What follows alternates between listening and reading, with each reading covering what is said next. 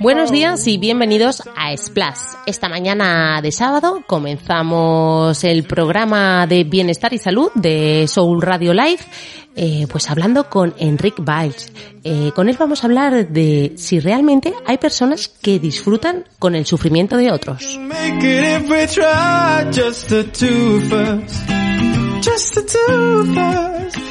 Buenos días, Enric.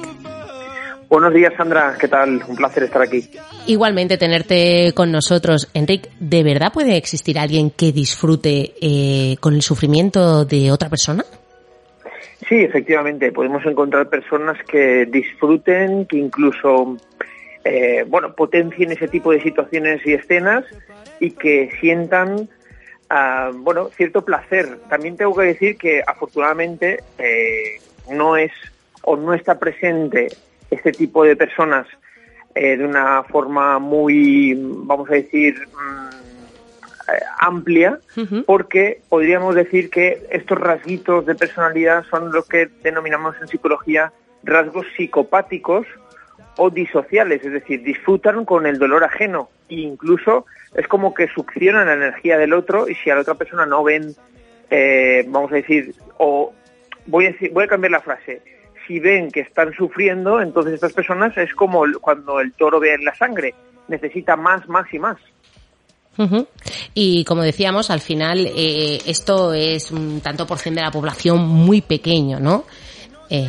Sí, em, el, ratio de, de, este tipo de personalidades psicopáticas, porque la gente suele mm, relacionar al psicópata como en las películas americanas, de que es ese hombre o esa mujer que está en una habitación haciendo recortes del periódico para a la policía, ¿no? y, no, es así, no es así. Es decir, el psicópata, vamos a llamar el psicópata integrado, es aquel que convive con nosotros, eh, que incluso pueden, los, podemos encontrar en la pareja, en la familia, eh, cerca de, en el ámbito laboral, también los podemos identificar y siguen ciertos patrones. Uno de ellos es el someter a la otra persona, el incluso eh, ningunear, mm, vamos a decir, maltratar psicológicamente, necesita tener poder sobre el otro. ¿Cómo lo hace? Pues a través de críticas.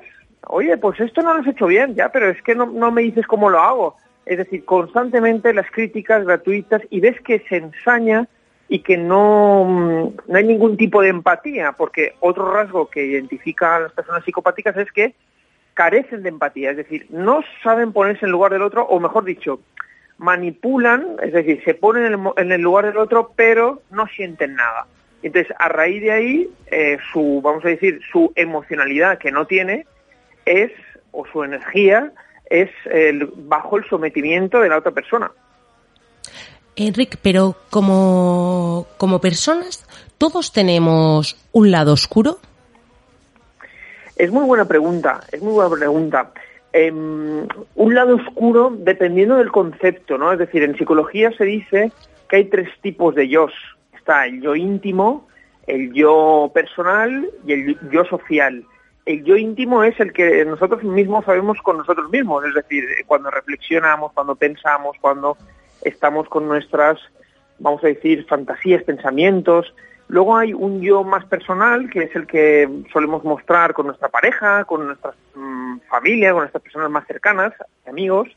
Y luego hay un yo social, que es el que mostramos en el ámbito más laboral barra académico, ¿no? El lado oscuro, bueno, mm, entendiendo cómo vamos a interpretarlo como algo positivo, ¿no? Es decir, como una parte íntima, sí, como algo macabro y, y mm, vamos a decir, mmm, terrorífico, ¿no? Que genera así, bueno, cada uno ya es consciente de su, de su esto, pero normalmente mm, no suele ser, ¿no? Es decir, podemos tener esa pequeña cosita, ¿no? Que no, a lo mejor no hay que sentirse mal, decir, pues mira, me alegro que le haya pasado eso, porque mira, a mí me hizo tal. Eso, bueno, tener ese lado, ¿no? Que nadie piense que es psicópata por, por, por alegrarse de una cosa, pues, algo trivial, ¿no? Algo que sea un poco Correcto, pero también tengo que remarcar lo siguiente, de alegrarnos del mal ajeno, ahí ocurre algo también. Ahí te quería ver. Eh, ahí ocurre algo, entonces, ¿por qué me está generando eh, ese gusto? ¿Por qué me está generando e, esa emoción? Quizá porque tenga envidia, quizá tengo celitos de esa persona. Entonces, nunca nos podemos alegrar de, de ese mal del otro, ¿no? Y si nos alegra, debemos de, preguntarnos, oye, ¿por qué? ¿Por qué me está pasando esto? ¿Por qué digo esto? Porque lo natural, vamos a decir, lo, lo, natural del ser humano es precisamente no hacer sufrir a la otra persona. Es decir, cuando vemos a alguien sufriendo, llorando, pasándolo mal, la intencionalidad del, del ser humano es ayudar. Entonces, cuando la persona eso mm, lo interpreta como algo negativo o malo, pues debería de, hacer un trabajo personal, ¿no? Sí, porque puede que esté viendo una amenaza, ¿no? Eh, quizá por, por eso tiene ese sentimiento. Sí, puede interpretarlo como una amenaza, puede interpretarlo como una carencia que la persona tiene y que se lo está mostrando la otra persona, que ahí entraríamos en lo que decíamos, ¿no? Las críticas. Cuando una persona critica al otro, no existe la crítica constructiva, igual que no existe el cáncer terapéutico. Es decir, una crítica siempre eh, intenta, una crítica es una crítica, lo que podemos hacer son indicaciones, siempre y cuando estamos dando una alternativa o estamos orientando, mira, esto pienso que así no es, por, pero deberías hacer esto y esto. Ahí sí, pero cuando estamos observando que es crítica por crítica, lo haces mal, ya, pero ¿cómo tengo que hacerlo? No lo sé, lo haces mal. Ahí están buscando la intencionalidad. Lo que diferencia de una persona buena y otra mala es que la buena, cuando alguien le está diciendo, eh, oye, pues mira, esto me sale mal, la persona buena, vamos a decirlo así, te dice, cierto, lo tendré en cuenta, no lo volveré a hacer. Y no lo hace de nuevo. La persona mala, con esa intencionalidad, si una persona le está diciendo, oye, esto me está haciendo daño, ah, vale, vale, no lo volveré a hacer, y lo vuelvo a hacer una tras otra, tras otra, ahí hay una maldad. Enrique, ¿y si nos encontramos con alguien que nos dice que lo hace por supervivencia? Cuando lo hace por supervivencia, ahí lo que tenemos que ver también es por qué, em, por qué por supervivencia. Se ve, vamos a decir, cuestionado, cuestionado. Hay algo que ve en peligro. Quizá ese peligro es se puede enfocar de alguna forma siempre y cuando, por supervivencia, cuando uno se siente o puede sentirse herido o lastimado o con malestar, lo que hay que hacer es, es cierto, ponerse en guardia, protegerse, pero aquí estamos diferenciando el protegernos porque nos están haciendo daño o que es lo que yo remarco, es esa persona que disfruta haciendo daño a la otra persona. Sí, antes de que me lo hagan empiezo yo, ¿no? Y que antes de que me lo hagan empiezo yo. Y bueno, eh, yo voy por delante. Ganancias a corto plazo.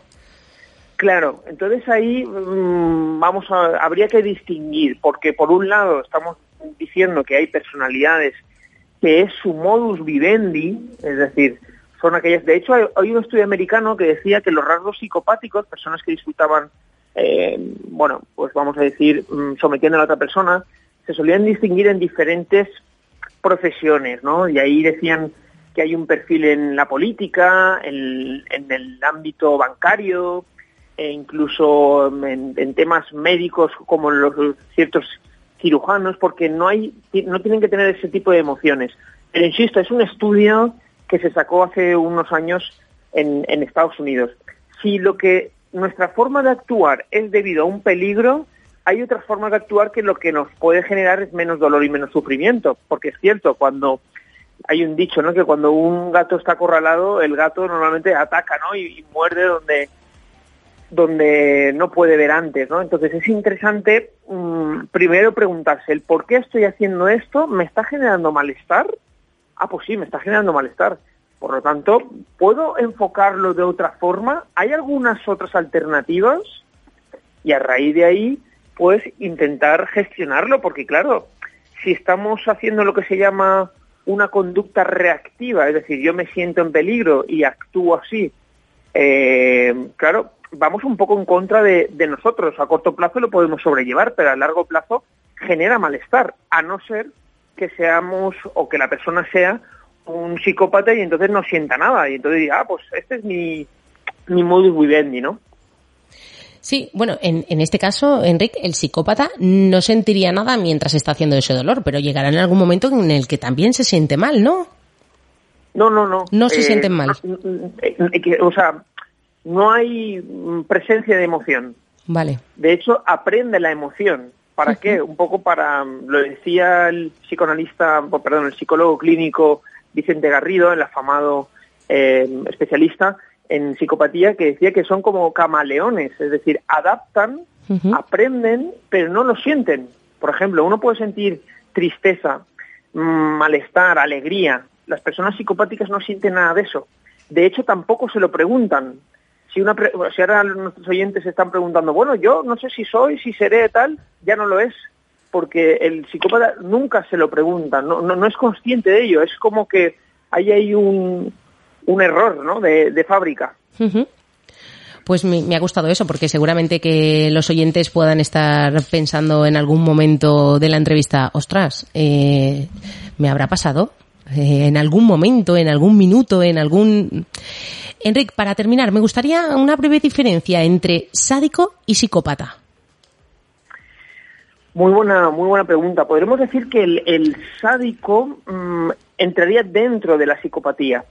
Eh, la diferencia, por ejemplo, entre una persona mm, sádica y un psicópata, podríamos decir que el sádico, insisto, es que tiene muchas similitudes, similitudes, entraría dentro de ese perfil de psicopatía porque disfruta con el mal ajeno. Eh, la persona sádica o la conducta sádica es cuando está haciendo daño e insiste. Son aquellas personas que, por ejemplo, te dicen, oye, tengo un buen negocio, eh, me gustaría que invirtieras en él. Y eh, insiste y sabe que la otra persona a lo mejor tiene ciertas limitaciones económicas y persiste incluso pues hace que la otra persona quiebre, ¿no? Es decir, la persona sádica necesita someter al otro, como por ejemplo decía, en la pareja se puede encontrar.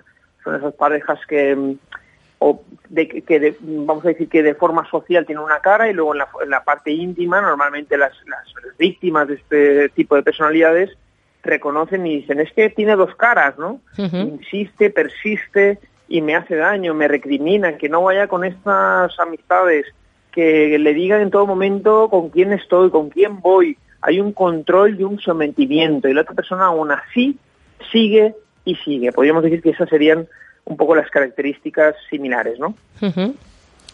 Pues Enrique, muchísimas gracias por haber estado esta mañana en Splash todo un placer y nada, te esperamos en otros programas, eh, que nos sigas contando cosas tan interesantes y sobre todo que nos haga pensar y replantearnos pues esto que estábamos diciendo, ¿no? Eh, si de verdad se disfruta con un sufrimiento, si en realidad es algo a tratar o de una forma o de otra, ¿no, Enrique? Pero sobre todo si la naturaleza humana tiene que ser la bondad, ¿no? Nos quedamos, nos quedamos con eso.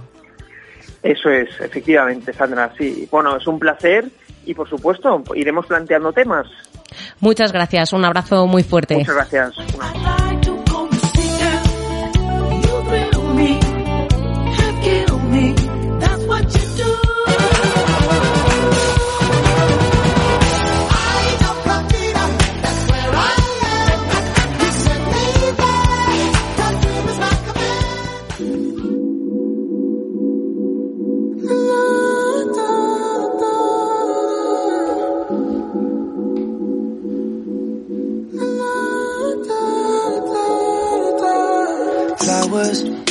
Y llega el momento de dedicar en Splash el momento a la piel.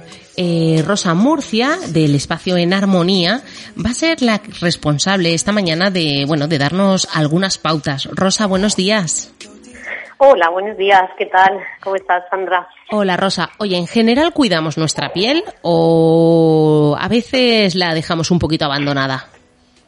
Pues eh, creo que por lo general se suele dejar bastante abandonada, porque cuidar la piel implica cuidarla desde adentro, como siempre digo, cuidándola desde la alimentación, desde la hidratación y, de los productos que se utilizan. Esa es la diferencia.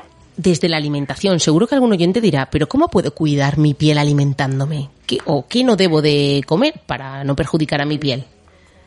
Pues todos los ah, alimentos que son procesados y eh, enlatados y todo lo que lleva muchos conservantes, todo esto, acidulantes y azúcares y harinas refinadas y todo lo que ya debemos de saber o sabemos sobradamente porque se habla mucho de esto, pues todo eso implica envejecer la piel más rápidamente. Yo creo que lo que dice Rosa, eh, se habla mucho y lo hablamos, pero en el fondo eh, yo creo que eh, son estímulos que nos llegan, pero no queremos verlo. O nos autoconvencemos de que, bueno, tampoco será para tanto. Claro, sí, se suele decir mucho. Además, bueno, toda la vida se ha comido esto y no ha pasado nada ya, pero los productos de antes no estaban tan contaminados como están ahora, por ejemplo, o antes no había tanto estrés como se tiene ahora. Entonces, eh, también la gente tiene poco tiempo para cocinar, yo lo veo en mi consulta de nutrición, y, y, cuando ellos aprenden el método que utilizo, que es muy sencillo, muy rápido, se dan cuenta que efectivamente se puede. Ahora que se acaba de ir una cliente y dice, es que tengo la piel como nunca. Claro, porque te estás cuidando, has desintoxicado tu organismo desde adentro, estás drenando tu cuerpo, estás eh, devolviéndole la memoria al retorno venoso, por lo tanto la piel rápidamente vuelve a fabricar ese colágeno que todos tenemos y que deja de producirse, eh, bueno, en menor cantidad a partir de los 20 años. Entonces tendremos que cuidar todo eso para no envejecer rápido. Claro. Y sobre todo el peligro que conlleva exponernos a, las radiaciones del sol con una piel desprotegida o una piel deshidratada, que es una agresión además con unas consecuencias terribles para la piel. Claro, es que muchas veces parece, bueno, eh, es por la edad, ¿no? Parece que se le eche la edad, ¿no? Bueno, pues no voy a tener ahora a los 40 la misma piel que tenía a los 20. Bueno, pues si la cuidas, si la proteges, ¿no? si, si realmente estás pendiente de ella, sí que es posible. Totalmente. Yo estoy totalmente de acuerdo porque además es mi caso, tengo 54 años y la gente mm, realmente me dice, pero es que no lo aparentas. Bueno, no lo aparento por fuera sobre todo porque por dentro, eh, pues eso, la, la edad está y las vivencias están y el agotamiento está, pero una piel cuidada y una buena alimentación y una vida ordenada en todos los sentidos, pues eh, hace que los demás vean en ti esa juventud realmente la piel habla mucho de cómo te estás cuidando. Y luego, pues eh, sin contar los fumadores, eh, los que comen, ya lo hemos dicho, todos esos alimentos procesados, las personas que consumen demasiado alcohol o bebidas isotónicas o bebidas tipo Coca-Cola, en fin, todo esto, la piel claro, porque muchísimo. La hidratación, hemos dicho que es fundamental, pero una hidratación sana.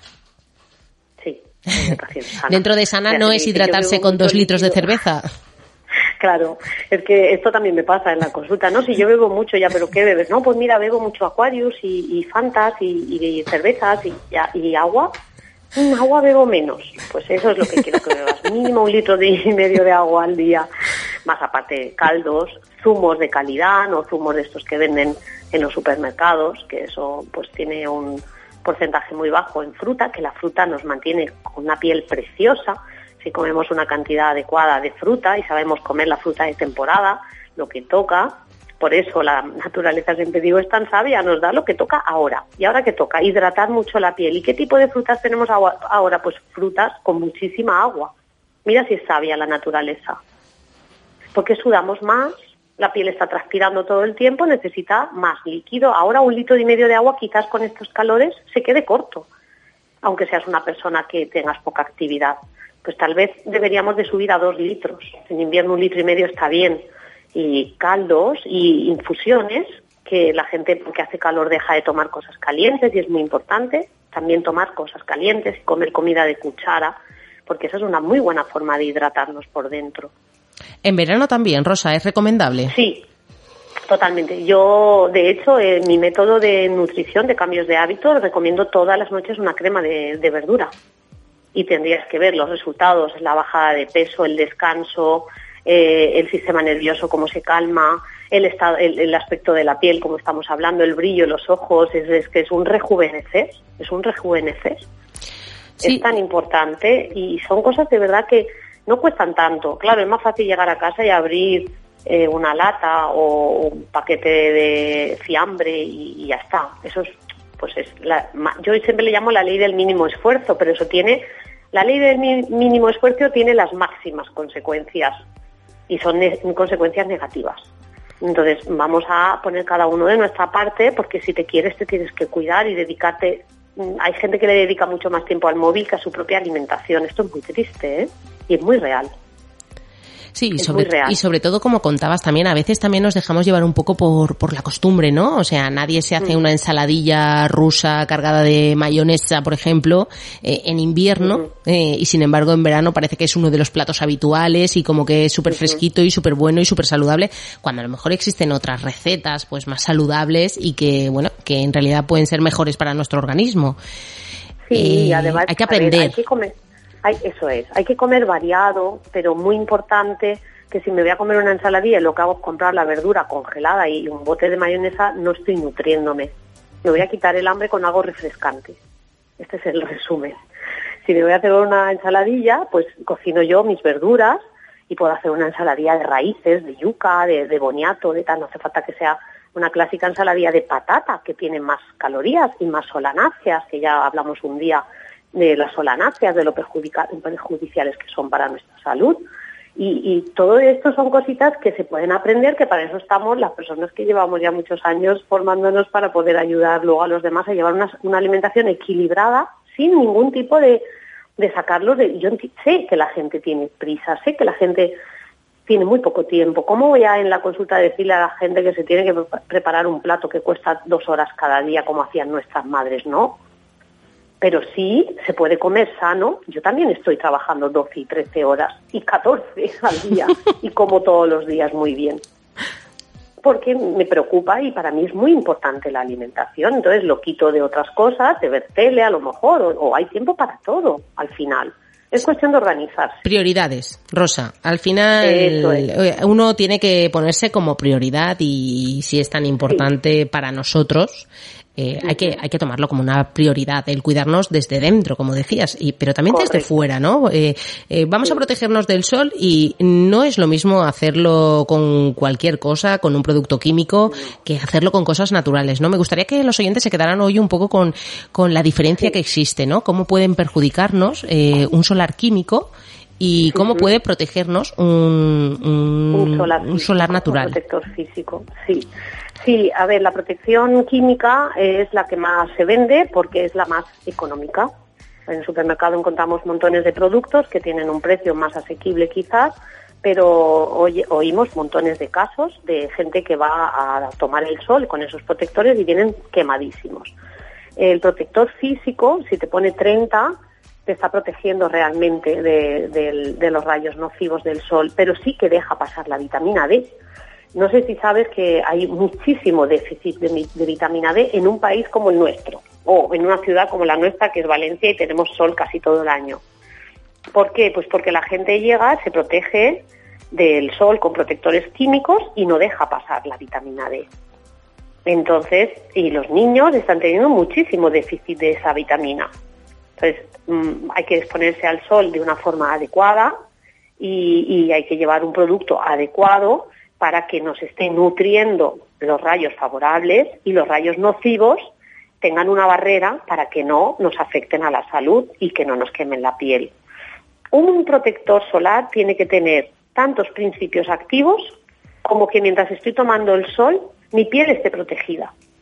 No solamente de los rayos nocivos del sol, sino también de los agentes externos como son el aire, la sal del agua, eh, todo lo que reseca y envejece mi piel si yo voy a tomar el sol y cuando vuelvo a casa me veo una piel desnutrida, reseca, que me tira, que tal, no estoy utilizando un buen producto.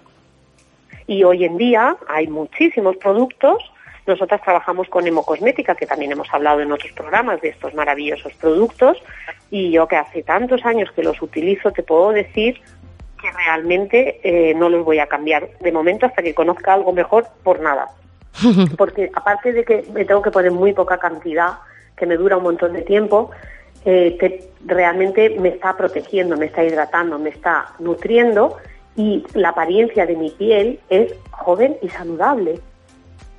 Sí, que Esa es la diferencia. Que al final es lo que buscamos. Y este tipo de que es lo que es lo que se busca, pero que además este tipo de protección eh, sí que deja que te pongas morena, que vaya aumentando poco a poco el color, que también es uno de los miedos. Hay gente que dice, no, es que si te pones protección no no te pones moreno, al final estás pasando calor. No. Eh, no. Sí, no, esto es un error. Esto es un error, pero además de muy generalizado, porque yo me estoy poniendo un protector físico del 30 que actúa como un talismán que nos preserva de las radiaciones de, los rayos nocivos y tiene un altísimo porcentaje en aloe vera y centella asiática que evita y reduce además la hiperpigmentación perdón, y las manchas de mi piel.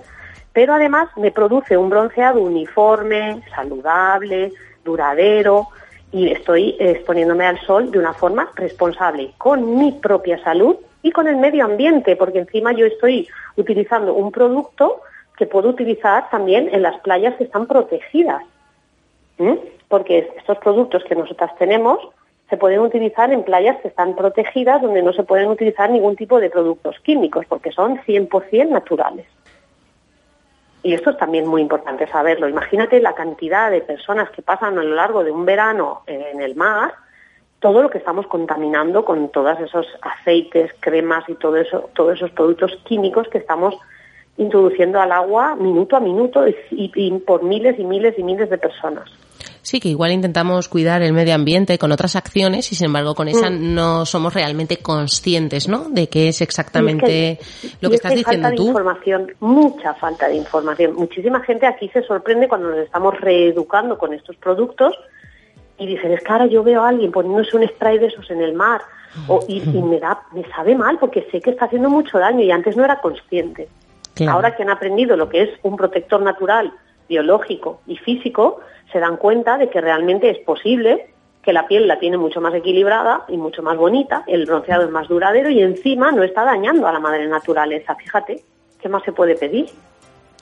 Hombre, pues yo creo que, que, no mucho más, ¿eh, Rosa. Eh, al final lo que lo que podemos pedir es que pues que poco a poco que la gente que tenga dudas pues que acuda a centros especializados como el vuestro, que como en Armonía Retiro Urbano, que pregunten, que estamos en Casas Verdes, en Paterna y, la gente que viene aquí de verdad hace una reeducación en todos los sentidos y se dan cuenta de que, poco cuesta sentirse bien.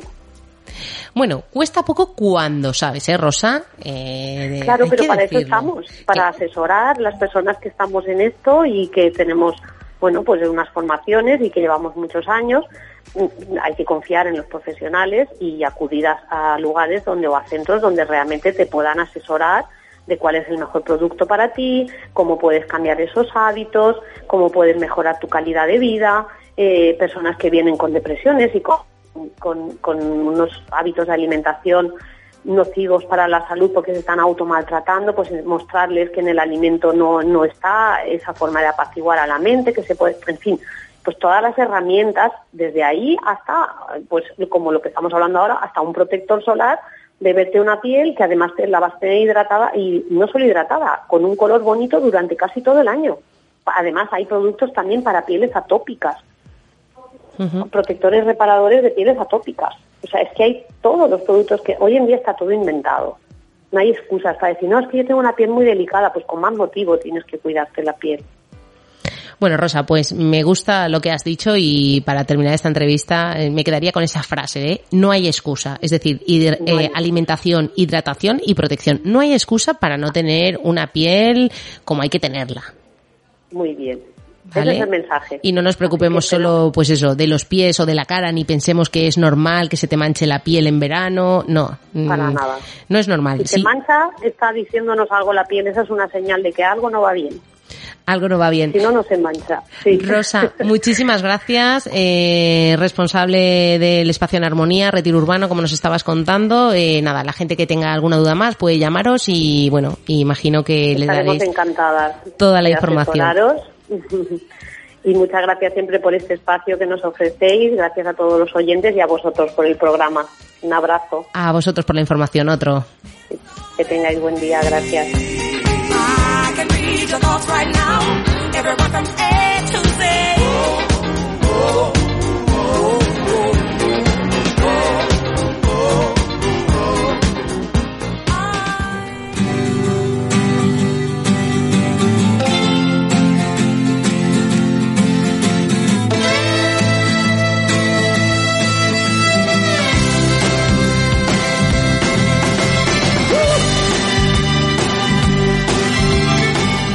Vamos con nuestra sección Todo al verde dentro de Splash y llega el momento de hablar de, bueno, cómo podemos conseguir una cocina sostenible y ecológica. Vamos a hacerlo con José Manuel Sánchez, director de eventos del Palacio de Congresos, Gourmet, Catering y Espacios. Buenos días, José Manuel. Hola, buenos días. José Manuel, ¿por dónde tenemos que empezar para conseguir una cocina un poco más ecológica? Pues primero por, por la materia prima que intentamos siempre que sea de productos eh, locales y después, sobre todo, sobre todo, productos de temporada. Vale, empezamos, empezamos por eso, ¿no? Por los productos que nos dé cada, cada temporada. Exactamente. José Manuel, a la hora de, pues, por ejemplo, hacer un picnic, eh, pues, si queremos salir de casa, eh, ¿qué nos recomendarías utilizar en lugar de los pues, típicos platos de, de, plástico?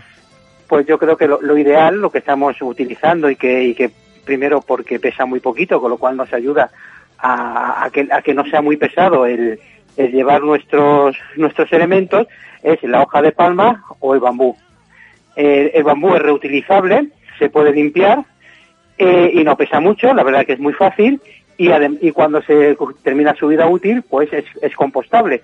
Y la hoja de palma, que es de un solo uso, que sustituye perfectamente al plástico, incluso hay tenedores de madera, cucharitas de madera, que tienen la ventaja de pesar poco, de ser de un solo uso y de ser compostables. Se tira la basura junto con el resto orgánico que se puede, se puede transformar en, en compost. Es decir, si buscamos pues mm, útiles, eh, utensilios eh, que sean de estos materiales, has dicho hoja de palma y bambú. Exactamente. Exactamente. Eh, habrá gente, habrá oyentes que estén pensando, José Manuel, ya, pero el sabor de los alimentos no se altera. Pues por nuestra experiencia, no, no, no y además con una, una, una, una cosa muy importante, cuando tienes productos calientes y los colocas en estos elementos, como son, eh, tienen muy baja incidencia térmica, te aguantan mejor la temperatura, porque no pierden calor, igual que en el plástico se va más rápidamente, en, el, en la hoja de palma aguanta mucho más y además no nos quemamos. Bueno, pues es, importante, ¿no? Es a tener en cuenta que además de que colaboramos, sí, colaboramos con el medio ambiente, que, que siempre es importante y además, pues eso, eh, además beneficia a la cocina, ¿no? A, eso que se ha cocinado. José Manuel, ¿qué, ¿qué, otra cosita podemos meter en nuestra cocina para, para hacerla un poco más ecológica y sostenible? Pues bueno, eh, aparte de estos elementos eh, desechables, después también eh, eh, una cosa que, la, que, la, que, que, la cocina, como dice nuestro jefe de cocina, el cocinero, eh, un cocinero no tira nunca nada.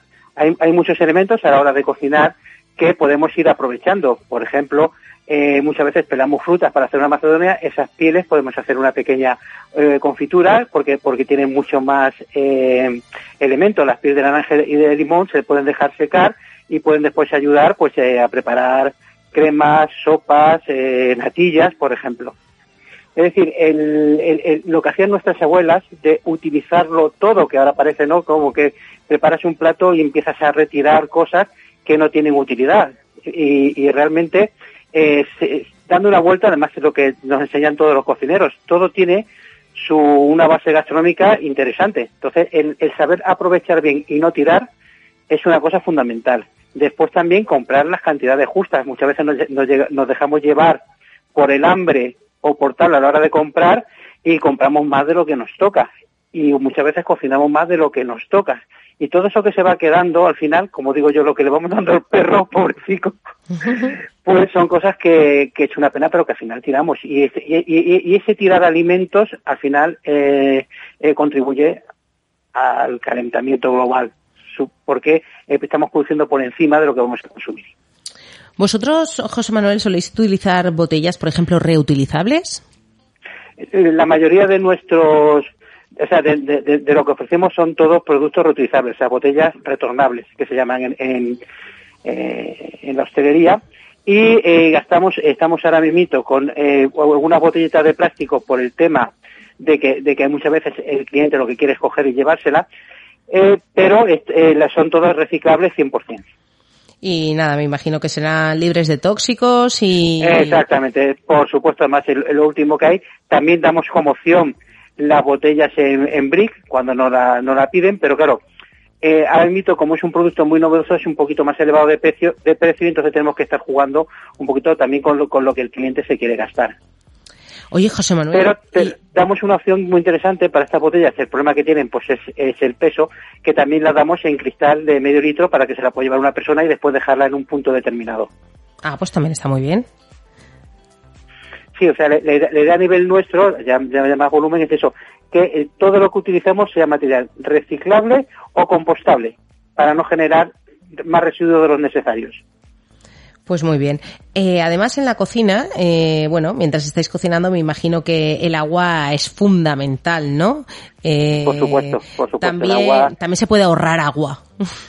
Hombre, siempre, siempre hay que tener cuidado, pero en, en, este caso, en este caso, el agua es, es utilizarla con cabeza, pero eh, siempre tenemos que tener en cuenta que, por ejemplo, cuando estamos jugando con frutas, con verduras y con tal, la limpieza es fundamental.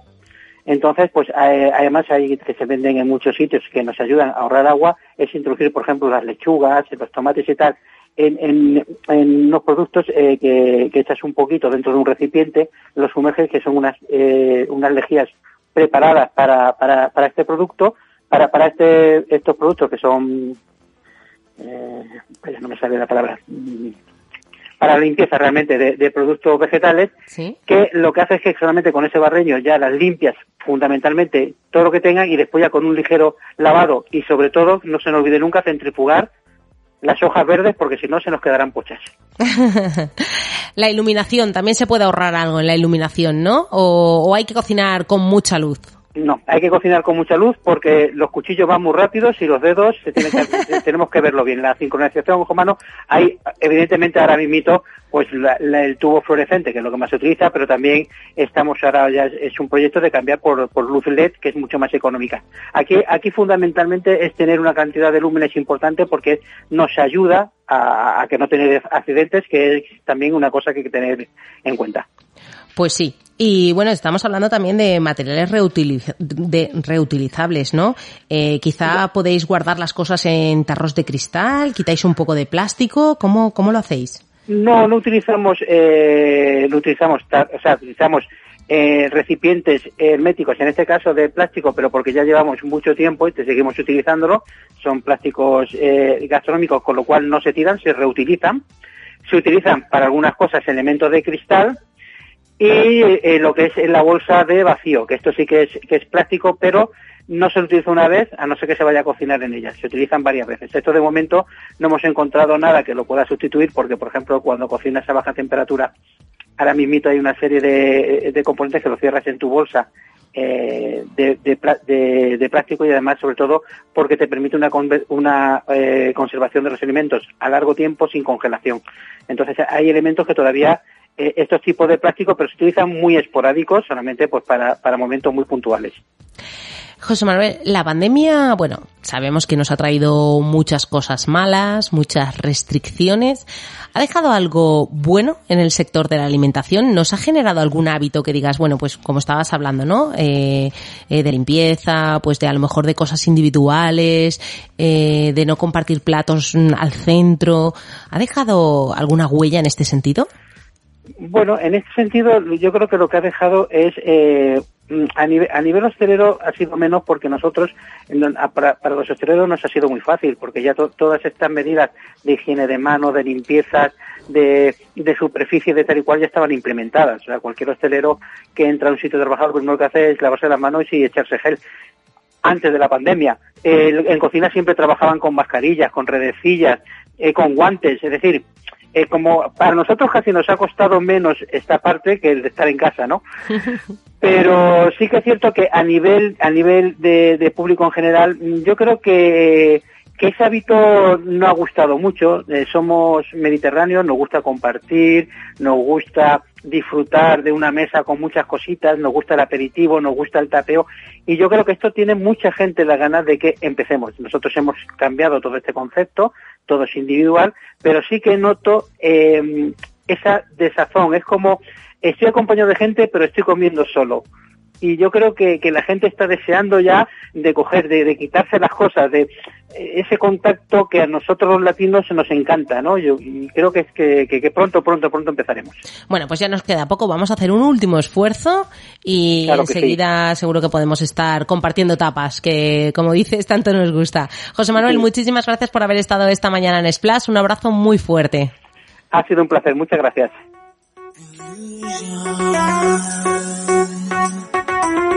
illusion, illusion, illusion.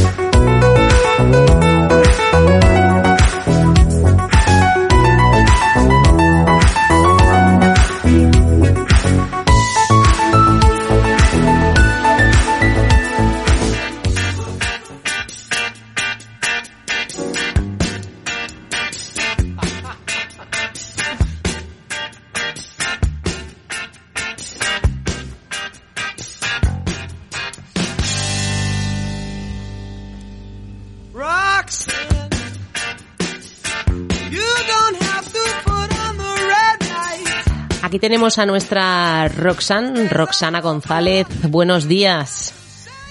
Muy buenos días. ¿Cómo estáis? Pues muy bien, esta semana eh, me gustaría que hablásemos de problemas sexuales, Roxana, porque, bueno, eh, no sé si te habrás pasado alguna vez en consulta, ¿no? A, lo mejor el simple hecho de practicar una postura sexual eh, puede generar un, un problema dentro de la pareja, ¿no? Bueno, a ver, yo tengo eh, muchas consultas respecto a sexualidad, porque, bueno, dentro de una de mis, especialidades eh, como, psicóloga, eh, como psicóloga es la sexualidad. Entonces, hay muchas parejas o personas a nivel individual que llegan en primera instancia con algún conflicto individual, aparte de otras cosas, ¿no? De, sexualidad y en pareja. Entonces, eh, por posturas, bueno, las posturas justamente hace dos días eh, me comentaba un chico que le molestaba una que le molestó con una con una chica una postura en particular pero que no le había pasado antes no eh, bueno efectivamente no siempre es la postura. O sea digamos que lo más importante es transmitir que un conflicto en la sexualidad, en pareja, ¿no? Porque cuando tienes un, una relación sexual es con alguien, ¿no? Vamos a hablar ahora en este momento de pareja, aunque sean en otros momentos situaciones esporádicas, ¿no? Eh, generalmente está mostrando que algo está pasando ahí, ¿no? Por ejemplo, en la pareja. Porque al final hay un porcentaje muy bajo que son problemas orgánicos. Generalmente es algo psicosomático, algo más psicológico, que está mostrando la sexualidad como un síntoma de algo, pasa a ser un síntoma. Entonces muchas veces eh, cuando llegan a consulta les parece raro que yo no toque enseguida el, conflicto ni se trabaje enseguida el conflicto de sexualidad. Pero ¿cómo si hemos venido por eso? digo, bueno, pero vamos a ver, porque pueden haber otras cosas que estén justamente eh, molestando en la pareja y sale a través de la sexualidad y efectivamente es así. A ver, Roxana, pero por ejemplo, una pareja, ¿vale? Él tiene idealizado tener sexo anal y su mujer eh, es algo que ni siquiera se plantea. Ahí retrocedéis, tenéis que mirar el por qué a lo mejor ella no se lo plantea. ¿Cómo sería un poco eh, ese, ese bueno, o la pregunta es por qué él se lo plantea también, ¿no? O sea, eh, es una cosa de dos. ¿Sí? La sexualidad con, con placer es una cosa de dos. Si no, estamos forzando algo que no, no es placentero y no tiene mucho sentido. Obviamente uno puede, en este caso lo que me estás hablando, ¿no? En el caso de la mujer, que él quisiera tener sexo anal y ella no, eh, bueno, se puede pensar hasta qué punto puede la mujer en ese caso probar, porque... Podría ser también al revés, ¿eh? Que la mujer quisiera tener sexo anal con él, por ejemplo. Y, y él no, claro. Pero bueno, vamos a tomar uno de los casos porque es que si no nos vamos a abrir demasiado a, porque eh, hay que cada caso es particular, ¿no? Yo no puedo pensar ahora mismo en darte la, respuesta correcta frente a algo que tiene tantas vertientes, ¿no? Entonces, obviamente lo más importante es que hay que saber que si uno quiere resolver algo en serio, es importante acudir a una psicoterapia, si en ese caso de pareja, eh, y ver y, e indagar un poquito y explorar y, e investigar a ver cuál es el conflicto de base, ¿no? Porque, insisto, muchas veces puede ser un conflicto realmente que, es, comunicacional, o una falta de tiempo juntos, o un estrés por los niños, o en el trabajo, o una falta de deseo que baja la libido, o la rutina, que hace que, pues por ejemplo, los conflictos sexuales eh, que se presentan que en este caso los hombres, ¿no? Que una disfunción, eréctil, por ejemplo, o una eyaculación precoz, que se nota mucho. Obviamente el hombre tiene ese, eh, eh, por su fisionomía, ¿no? Eh, se demuestra muchísimo más, ¿no? Y acuden realmente preocupados. Y a veces trabajando otras cosas que son esto anteriormente que he mencionado, pues de repente la, la sexualidad vuelve a funcionar, ¿no? También es verdad que hay, un, hay algo muy importante, que cuando uno piensa que el objetivo y la finalidad es solamente el coito, la, penetración con el orgasmo, eh, hay también una presión en los hombres muy grande que pueden llevar a estos otros conflictos, ¿no? A estas disfunciones eréctil o eyaculación precoz, porque hay una presión muy grande que al final mm, la van notando en el órgano. Entonces, si se trabaja y se desdramatiza la situación a nivel de pareja y se les dice, mira, que no exploráis, porque hay muchas formas de llegar al placer sexual, que no necesariamente tiene que ser con esta presión de que tiene que haber una penetración y tiene que llegar al orgasmo. El orgasmo es importantísimo, es la descarga, ¿no? Y es el placer ya final. Pero se puede llegar ahí desde otros puntos, desde desde el juego, desde la fantasía, desde darse placer, desde varias formas, ¿no? Y una de ellas, en otro momento, o, se va jugando con eso y al final puede llegar la penetración. Pero en, en, la consulta eso se ha vivido muchísimo, ¿no? Que luego las parejas dicen, es verdad, mira, estábamos tan obsesionados en que hoy es sábado, sabadete y toca, o el lunes por la tarde cuando llego del trabajo, o ahora que no están los niños, o y la verdad es que era algo mecánico. Entonces, cuando se trabaja en la pareja en particular muchos factores que pueden estar interviniendo en esa falta de placer, que se traduce y, pasa a ser un síntoma en la sexualidad, eh, bueno, luego la sexualidad empieza a fluir, porque van probando otras cosas, van teniendo más tiempo, se van dando cuenta, más contacto, bueno, hay muchísimas cosas y dependiendo de la situación de cada pareja también, ¿no? Bueno, entonces es importante pues no tener miedo a ese contacto físico, ¿no? Y a experimentar, eh, relajarse, ¿no? Eh... Sí, bueno, es muy fácil decirlo, ¿no? Pero, pero hay todo, hay todo una forma de llegar a eso, ¿no? No es de un día para otro. No, claro, esto, esto son cosas que nos entendemos que, que nos vas apuntando, pequeñas cosas, pero esto es un proceso, ¿no? Entendemos que no, no es de un día para otro, como se solucionan. Y lo que me preguntabas antes, Sandra, de, de el caso este de una mujer que no quiere tener, por ejemplo, sexo anal, es, es, igual que cualquier otra que cualquier otro conflicto en ese sentido comunicacional, comunicacional sexual de relación entre esa pareja. Porque bueno, qué tan, no sé, si, si lo intenta y efectivamente no le gusta o, o no porque no, eh, bueno, eh, el hombre en este caso tendrá que respetar y seguramente habrán muchas otras cosas que le causen placer, ¿no? Eh, por ahí he escuchado muchas veces, ¿no? Lo que no tiene en casa se lo irá a buscar en otro sitio. Bueno, eso ya pasa a ser un problema, pero un problema para esa persona que, o sea, si se termina buscando en otro lado porque ese punto justamente no se lo da a su pareja, eh, bueno, ahí no hay una pareja muy afiatada tampoco, ¿no? O sea, había que, había que pensar en otras cosas. Claro, a lo mejor eh, él tampoco lo daría todo, lo que estábamos hablando. Si fuera al revés, eh, que también puede pasar el caso, hay que estudiar a ver y sobre todo la comunicación, ¿no? Roxana, yo creo que lo que nos estás diciendo al final es que, que los problemas sexuales eh, hay que comunicarlos entre la pareja y sobre todo a un, a un especialista plantear las situaciones y que no vaya más, sobre todo, ¿no? Eh, al final. Claro, porque es una lástima. Eh, el conflicto en la pareja a nivel sexual eh, se trabaja en realidad como cualquier otro conflicto, ¿no? Un, conflicto de, o sea, pasa a ser una parte importante dentro de la pareja, obviamente, pero insisto, es un síntoma, como por ejemplo cualquier otro síntoma que puede presentar el cuerpo dentro de la pareja.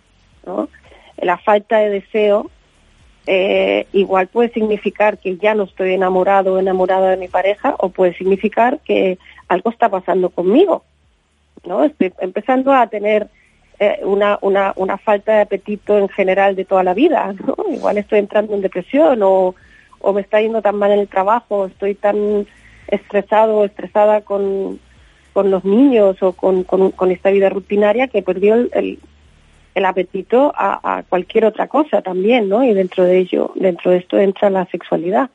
Entonces, por eso hay que, hay que englobarlo y hay que ver la situación dentro de un contexto mirando la pareja en particular.